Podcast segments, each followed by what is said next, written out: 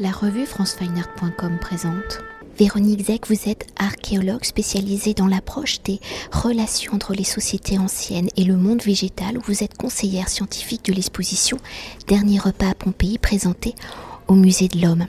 Alors présenté en écho à l'exposition Je mange donc je suis qui aborde le rôle de l'alimentation dans notre évolution, la façon dont notre alimentation façonne notre identité et nos pratiques culturelles, l'exposition Dernier repas à Pompéi a pour volonté d'explorer les différentes habitudes alimentaires romaines où par l'éruption du Vésuve en 79 avant Jésus-Christ, la ville s'est figée dans le temps.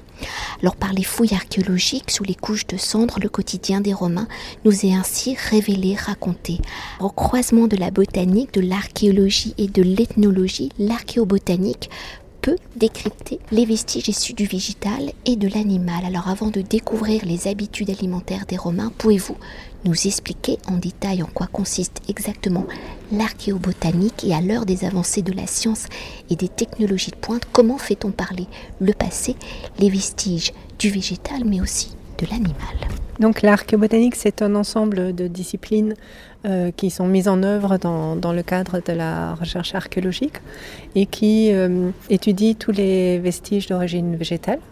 Donc ce sont des disciplines qui sont déclinées en fonction des types euh, d'organes auxquels on a affaire. Donc la palénologie étudie les, les pollens, donc liés à la, plutôt à la floraison. la carpologie étudie les restes de fruits et de graines. Et euh, l'anthracologie, les charbons de bois, la les restes de bois. Donc c'est vraiment euh, un ensemble de disciplines qui permettent d'avoir euh, un aperçu sur différents aspects. déjà l'environnement des, sites, les, types de plantes qui croissaient dans, ces milieux, avec aussi des végétations qui évoluent en fonction du climat, en, fonction des espèces qu'on va introduire, qui vont se répandre, se stabiliser mais également tout ce qui concerne euh, l'utilisation des végétaux par l'homme, que ce soit pour l'alimentation euh, des humains, mais également des animaux, tout ce qui concerne la, mise en culture, la récolte des, fourrages. Euh, tout ce qui concerne également les plantes et l'artisanat. On pense aux plantes tinctoriales, aux plantes textiles. Et puis à l'utilisation des végétaux dans des sphères plus symboliques, comme le dépôt de, de, restes végétaux en contexte funéraire, ou euh, liés au, temple, puisqu'ils interviennent également dans, les cultes et dans euh, les offrandes euh, offertes en sacrifice. Alors pour entrer au cœur de l'exposition et des habitudes alimentaires des Romains, quels végétaux aliments ont été découverts à Pompéi? Dans quel espace ont-ils été trouvés par la carbonisation? Sous quelle forme étaient ces aliments? Les aliments principalement découverts étaient-ils bruts ou façonnés? Donc à, mon pays, beaucoup de restes végétaux ont été préservés du, fait de l'ensevelissement de la ville et des conditions de conservation absolument exceptionnelles. C'est un, site unique de ce point de vue. C'est vraiment un instantané de, la vie d'une ville romaine euh, préservée telle qu'elle. Donc on, trouve à la fois des denrées brutes qui vont être présentes euh, dans différents contextes, dans les vases de stockage qui permettaient de les conserver, mais également euh, associés aux maisons, associés aux boutiques, associés aux espaces de vie. Parfois également découverts en, déchets, puisque une partie de, ces produits issus de la, transformation des olives ou d'autres produits étaient réutilisés comme combustible. Et on trouve également dans ces contextes des résidus de préparation alimentaire, des, pains, des bouillies, des, choses qui étaient déjà transformées. Et la magie du site, c'est le fait de pouvoir les découvrir en contexte, associés à des ustensiles, associés à des structures qui permettaient leur transformation, leur cuisson, leur présentation.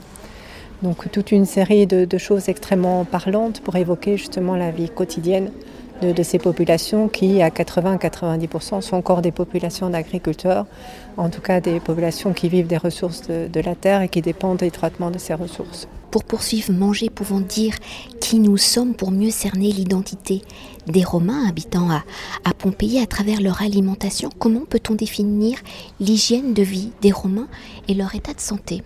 Est-ce qu'on peut le définir? C'est un peu délicat de parler d'identité parce que ça supposerait que ce patrimoine euh, culinaire, il est figé dans le temps. Or, un des apports de l'exposition, c'est justement de, montrer les trajectoires historiques de, ces espèces qui, euh, ont intégré l'alimentation romaine et euh, de montrer qu'en fait ce patrimoine culinaire, il a une histoire très longue qui euh, se décline en plusieurs étapes avec des grandes vagues d'introduction des espèces depuis les débuts de l'agriculture jusqu'au moment où le site a été euh, donc euh, détruit par l'éruption du Vésuve. Et l'intérêt, c'est de justement de pouvoir montrer les, étapes de constitution de, ce patrimoine, mais aussi à nouveau parce que les restes sont en contexte, euh, les aspects culturels, les aspects de savoir-faire, de transformation, le milieu social auquel certains mets étaient associés, et même les, enjeux politiques, puisque l'autosuffisance alimentaire a, toujours été euh, une préoccupation première des, personnes en, charge de, la gestion des, cités. Donc on ne peut pas vraiment parler d'identité à moins de, la figer dans le temps. C'est au contraire une histoire très longue, mouvante, qui qui évolue au fil du temps.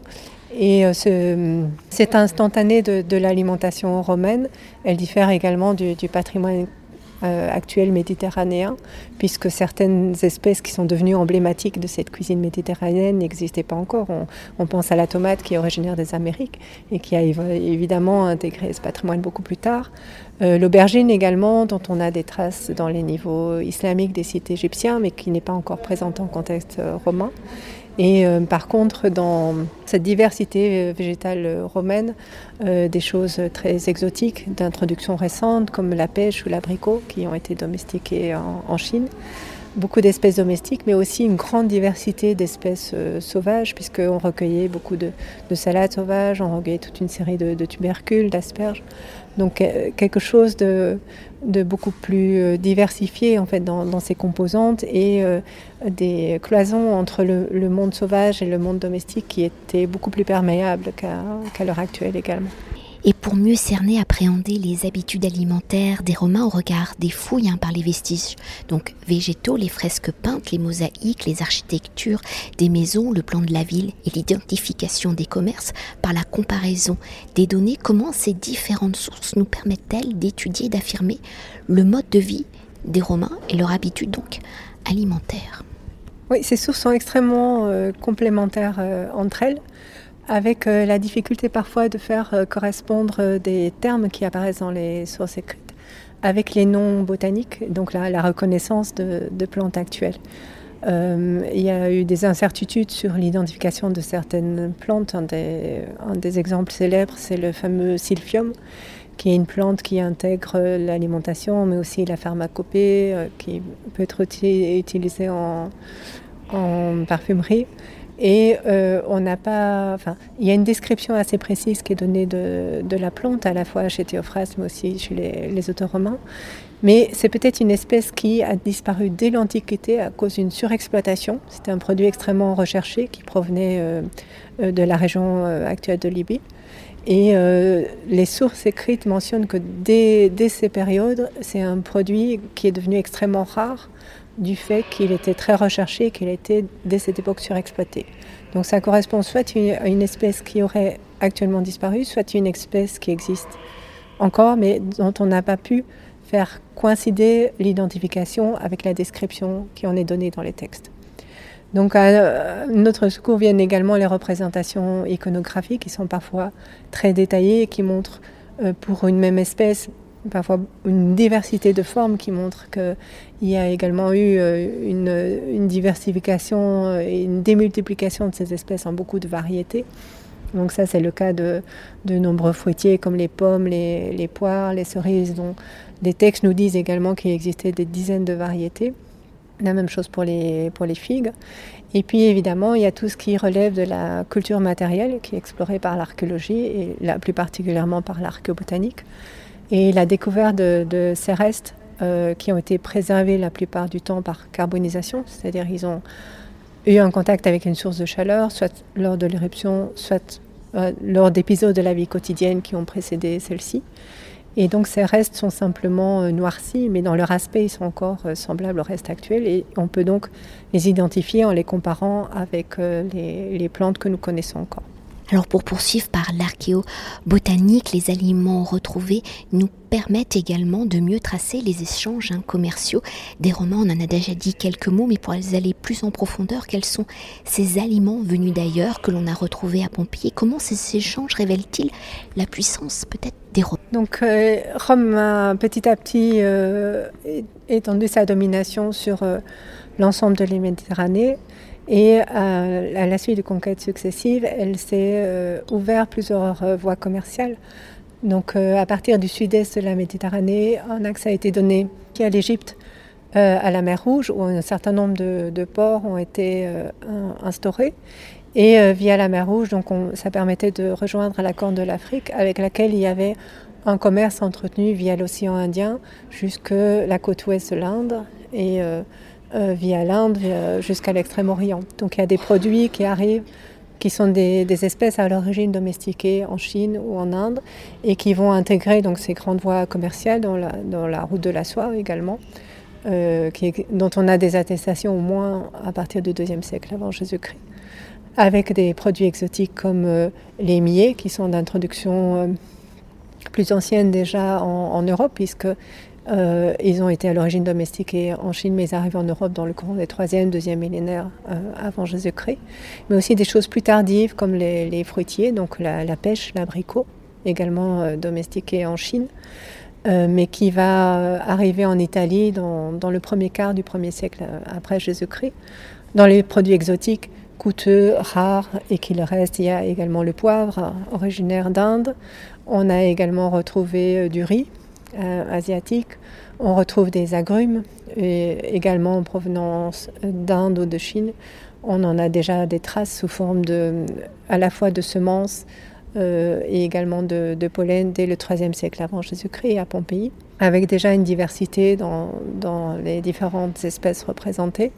Donc toute une série de produits exotiques qui ont été euh, petit à petit euh, importés et qu'on a tenté d'acclimater en leur offrant parfois des, des conditions euh, particulières, puisqu'il y a, l'exemple célèbre des, des, concombres qui sont également d'origine indienne à l'origine, qui étaient cultivés dans des espèces de, de mini-serres, en tout cas de, dans des dispositifs qui permettaient de les, les protéger et de leur offrir des conditions particulières. Pour conclure notre entretien, pour que le public puisse donc se projeter hein, dans le mode de vie des Romains et de leur habitude alimentaire, comment avez-vous articulé l'exposition? Et une petite parenthèse, le parcours de l'exposition propose-t-il donc en fonction des aliments euh, montrés des recettes romaines? Donc cette exposition, elle est, est issue d'un d'un premier agencement qui a été euh, conçu par deux chercheurs de l'université euh, Frédéric II de Naples euh, et qui avait été présenté au musée archéologique de, Naples euh, il y a deux ans. Et le, but de cette première exposition, c'était de montrer justement les trajectoires historiques des espèces et la lente constitution de, ce patrimoine culinaire romain et partant méditerranéen. L'exposition ici reprend cette thématique, mais la scénographie a été inspiré d'une grande domus urbaine, la, Villa des Mystères, euh, qui date de la période de la, colonie romaine. Pompéi devenant une colonie romaine à partir de 80 avant Jésus-Christ. Et l'idée de, s'inspirer de, ce plan et des, différents espaces de cette euh, domus, c'était de montrer justement euh, en quoi ces, denrées alimentaires brutes pouvaient devenir des aliments et euh, les différents espaces qui permettaient de, les transformer. Donc il y a l'espace de la cuisine, euh, il y a l'espace de consommation avec les, jardins, la salle à manger. Et euh, il y avait également l'idée de, puisque l'exposition est accueillie sur le balcon des sciences, de montrer la manière dont ces restes pouvaient être étudiés, abordés, avec la reconstitution d'un petit laboratoire d'archéobotanique qui permet d'évoquer justement les, méthodes mises en œuvre pour euh, identifier et euh, développer un discours euh, historique sur ces restes. Merci beaucoup. je vous en prie. Cet entretien a été réalisé par franceweiner.com.